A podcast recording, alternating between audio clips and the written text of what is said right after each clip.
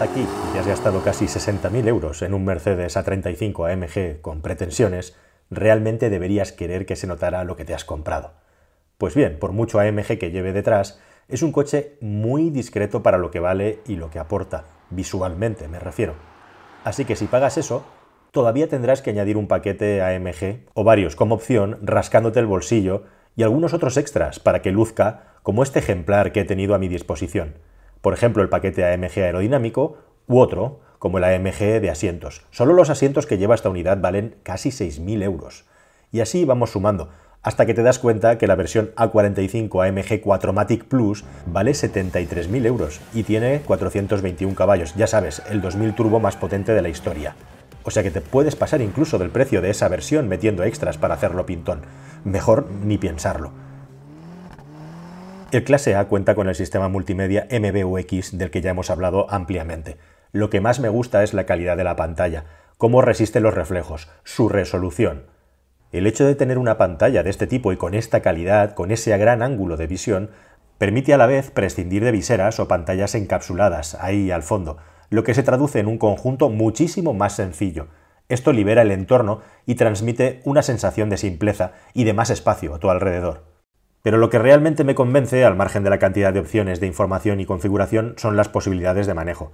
Este MBUX además añade todas las cosas de AMG que enriquecen los datos que recibimos, cosas como el funcionamiento del motor, presión del turbo, aceleración, mucha información más o menos útil. Para mí, sin duda, la más valiosa es la relativa a temperaturas.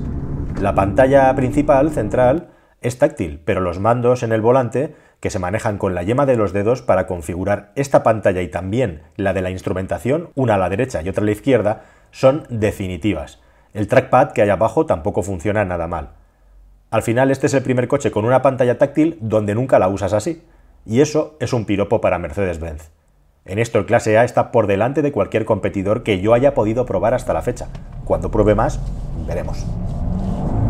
¿Qué tal mis queridos amigos? ¿Cómo estáis? A bordo del A35 AMG, la versión AMG del clase A, más deportiva por supuesto, si dejamos de lado que hay una versión especial con 421 eh, caballos, 2.0 turbo, el 4 cilindros turbo más potente en teoría de la historia, o al menos del mercado actualmente, una especie de rara avis, y luego está el AMG, entre comillas, terrenal, que es esta versión con 306 caballos, que parte del motor del A250 y al que se le aplican una serie de cambios en el motor, especialmente por supuesto en lo que se refiere a la gestión del turbo y a su refrigeración. Hay un intercooler nuevo que está en una posición distinta y que además tiene un intercambiador en este caso de aire-agua y también hay cambios en la admisión para que el turbo sea de doble entrada, lo que hace que el caudal de aire sea mayor. En definitiva, al final una serie de cambios para tener 306 caballos y competir con esa creme de la creme de los compactos deportivos, donde está la Audi S3, donde están coches como el Honda Civic Type R, ¿verdad? Esa máquina tan impresionante o donde hay vehículos como el Golf R, etcétera, etcétera, etcétera. Respecto a todos estos coches, este clase A, después de llevarlo por aquí, por el eh, circuito de pruebas que tengo de carretera de montaña, tengo ya algunas impresiones claras. Es un coche que aparte de llevar un motor turbo gordo, con lo cual tenemos algo de retraso en el turbo, algo de lag, es un motor que cambia claramente de respuesta. A partir de las 3.000 vueltas más o menos se convierte en una auténtica fiera, eh, empuja con muchísima fuerza y bueno, es un vehículo que tiene una doble vertiente, es un coche que se puede utilizar claramente para el día a día y al mismo tiempo, como digo, encierra una fiera en su interior que voy a intentar ir desgranándote poco a poco, con una dirección muy precisa, la verdad es que deliciosa, la dirección es de lo mejor que tiene este coche y lo que me llama mucho la atención es el equilibrio que tiene para ofrecerte una conducción deportiva con gran precisión, gracias a la dirección, como digo, e igualmente que sea un coche perfectamente utilizable en el día a día porque eh, su suspensión está muy bien puesta a punto y es una de las cosas que diferencia siempre a Mercedes, ¿verdad?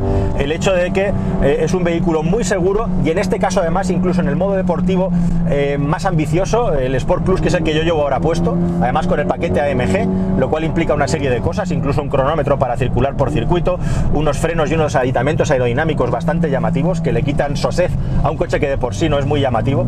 Bueno, pues con todo todos estos extras, digamos que lo que sobresale respecto a esta competencia tan dura y tan fuerte que tiene es en lo bien que va en carretera, en una conducción así decidida, respecto a cómo va en el día a día. Es un coche que puedes llevar perfectamente a la gente, lo puedes utilizar para trabajar, porque no es especialmente duro, no es especialmente insufrible en lo que se refiere a la utilización normal. Y aún así, como digo, es extremadamente preciso. Si lo comparas con vehículos deportivos con los que compite claramente, este vehículo tiende más, tira más hacia, digamos, la filosofía la idea alemana de Volkswagen o la filosofía y la idea de Audi, ¿no? Es decir, coches que son auténticas locomotoras equilibrados con un paso por curva muy muy alto, pero que no te permiten un juego con la trasera, que no son tan ágiles o que redondean tanto como por ejemplo el Focus RS o el Honda Civic Type R, que son, por decirlo de alguna manera, los coches más radicales que había en este rango de potencias, ¿no? El Hyundai 30N, por ejemplo, u otros se quedan un poquito por detrás en potencia. Bueno, este clase A eh, se guarda en el bolsillo dos soluciones tecnológicas para dotar el coche de un comportamiento claramente deportivo y que sea satisfactorio, que desde luego lo es. Uno es la tracción integral, normalmente como todos los clase A es un coche de tracción delantera y en este caso puede llegar a mandar hasta un 50% de la fuerza atrás, lo cual nos ayuda a la salida de las curvas a poder tener más tracción, especialmente si el suelo está algo deslizante. Si no, no hay gran diferencia. Y otra cosa más que podemos notar específicamente en el modo Sport y Sport Plus, porque es a donde realmente cambia, a donde realmente tiene un comportamiento más divertido, es en un sistema de control electrónico del diferencial. El coche tiene un diferencial en el eje trasero, pero está abierto y este control electrónico lo que hace es frenar la rueda interior para ayudar al coche a, entrar en la curva, inscribirlo y redondearlo. Y es efectivamente cuando hacemos ya una conducción claramente decidida, a donde notamos la ayuda de este dispositivo de tal manera que hasta que no estamos acostumbrados, incluso puede ocurrir que tengamos que hacer alguna pequeña corrección porque nos hemos pasado un poco o no hemos medido bien cómo el coche es capaz de redondear la curva con el eje trasero. Ahí he pillado un poquito de gravilla y habéis podido ver cómo acelerando el coche se ha torcido, pero vamos, lo hemos podido controlar sin ningún tipo de problema. Así que 306 caballos, tracción integral y ese diferencial trasero con control electrónico lo hacen una máquina muy efectiva que conserva todas aquellas cosas, todas aquellas ventajas que tienen los clase A, pero eso sí, a un precio verdaderamente alto tenemos que pagar. Estamos hablando de cerca de 60.000 euros por la versión básica y empieza a sumarle extras, como tiene esta unidad, incluido el paquete AMG, y te puedes ir claramente más cerca de los 70.000 euros que de los 60.000. Desde luego no es un coche para todo el mundo, pero lo cierto es que también al final tienes más soluciones técnicas y de equipamiento o las mismas que los modelos más equipados con esta categoría, pero eso sí, a un precio claramente superior. Lo que sí que está muy bien este clase A, sin ningún género de dudas, es en algo muy importante para hacer una conducción deportiva, que es la respuesta de los frenos. Eh, he podido comprobar en el circuito cómo son unos frenos que si vas al milímetro, si vas al sacar el metro, no van a batir récords de distancia de frenada, pero sí que tienen una resistencia al calentamiento espectacular. Eh, no han desfallecido después de darle mucha zapatilla en un tramo de montaña con unas curvas muy cerradas y muy muy complicadas para todos los sistemas de frenos de los coches que pruebo. Así que en ese aspecto está muy bien resuelto. Y como digo, la otra ventaja también, sin duda, el equilibrio que tiene a la hora de ser considerado un coche para el día a día y también un coche con un enfoque clarísimamente deportivo, como es el caso. Desde luego no es un vehículo en el que los consumos destaquen, si acaso destacan por altos. En una conducción normal, eh, yendo suaves, siguiendo pues lo que nos marcan las señales de tráfico, vamos a estar en el entorno de los 10 litros, quizá un poquito por debajo, yendo a 120, 110. A poco que le pisemos y que saquemos todo lo que lleva dentro, vamos a duplicar el consumo. No es difícil llegar a los 18 o 20 litros de consumo en una conducción claramente decidida, en una conducción deportiva y con un cambio de marchas, por supuesto, de doble embrague, eh, que es suficientemente rápido, aunque tampoco es una maravilla en ese aspecto, pero conjuga muy bien con el motor, con estas grandes orejas que tenemos que giran solidarias con el volante y que me, resulta un poquito, no sé si es una falta de práctica mía o, molesto, el hecho de que tienes que tener el coche muy bien parado y cuando maniobras llevar la palanca hasta el final, porque si haces un toque de la palanca rápido y no llegas a tocar en el tope, no se va a engrenar la marcha atrás. A mí me ha ocurrido en distintas situaciones en las que he acabado haciendo un acelerón en punto muerto porque mm, es un poco sensible al hecho de que no llegues hasta el final a la hora de tocar la palanca e igualmente de proteger el cambio posiblemente si no están las ruedas completamente paradas. En ese aspecto me gustaría que estuviera un poquito mejor resuelto, o quizá es que soy yo que soy un manazas. Lo que ya es más dudoso de ensalzar es la calidad de los materiales y no porque sean malos. Los acabados sin duda son buenos y los ajustes están al nivel de lo que se espera a un coche de este precio. En lo que respecta a los materiales, sin ser malos como digo, hay detalles de plásticos dudosos en algunas zonas, por lo menos. Por si todavía no ha quedado claro, en este coche vas a poder transportar a tus padres o familiares en el modo más suave y pueden olvidarse de que van en una MG, para sentir que tienen sus posaderas en el Skoda más oso y cómodo, salvo lógicamente porque la suspensión es un poco más dura sin sacudir. Valga este símil simplemente para decir que es un coche que puede sorprender por lo silencioso y cómodo que es teniendo en cuenta sus pretensiones. Es además un vehículo donde los modos de conducción realmente sí se notan, especialmente si además desembolsas los 1.500 euros más menos que cuesta la amortiguación de dureza variable. Siguiendo en esta línea de ofrecernos la posibilidad, muy parecido a lo que hace Audi y Volkswagen, de tener un coche discreto en lo que se refiere a su paso por las calles y las carreteras, el sonido está bastante bien amortiguado y solamente cuando programamos el coche en la dinámica más deportiva, en la Sport Plus, vamos a tener eh, una sonoridad muy bonita del motor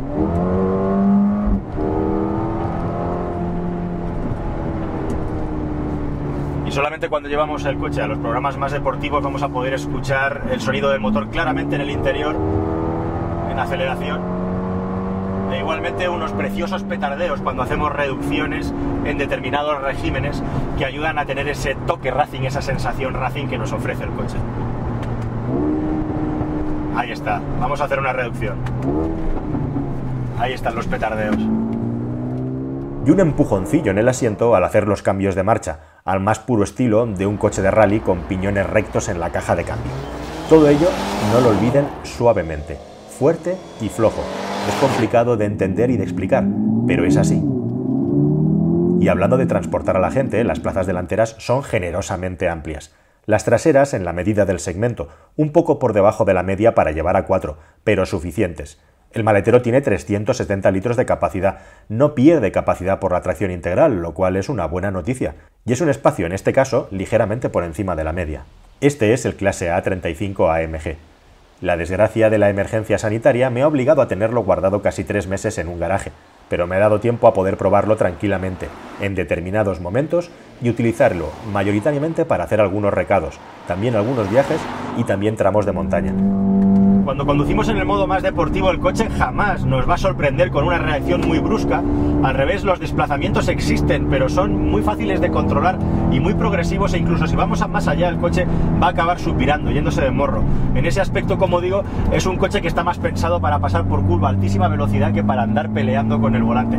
Pero lo cierto es que este sistema de control electrónico de diferencial que simula un diferencial con bloqueo mecánico, eh, lo que nos ofrece es una posibilidad muy interesante de redondear cuando estamos dentro de la curva, cuando estamos dándole ángulo de giro al volante para hacer que el coche se inscriba mejor y de esa manera podamos salir mejor de la curva, como vamos ahora a comprobar, eh, trabajando gracias además a la tracción integral de una manera pues muy precisa. Eso sí, tienes un poquito que ir recogiendo el punto al sistema de control electrónico de diferencial porque a veces lo que te puede ocurrir es que te pases de ángulo de giro a la hora de entrar en la curva. Eso poco a poco te vas familiarizando con el comportamiento del coche, con su respuesta, siempre en un entorno de nobleza que es, la verdad, muy, muy agradable y que te transmite muchísima seguridad.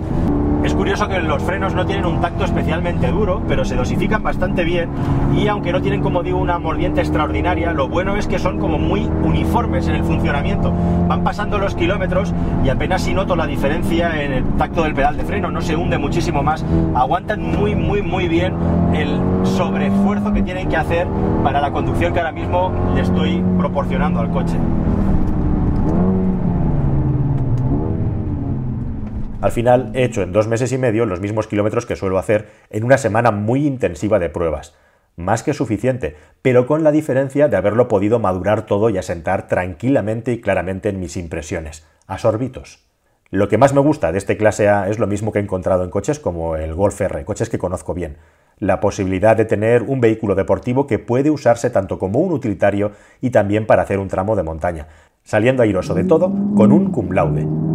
Todos los cambios en la suspensión y los sistemas sobredimensionados o reforzados para conducir a cuchillo lo convierten en un coche eficiente y agradable en conducción deportiva, pero sin comprometer la otra faceta. Ahí está su mayor grandeza y también su limitación.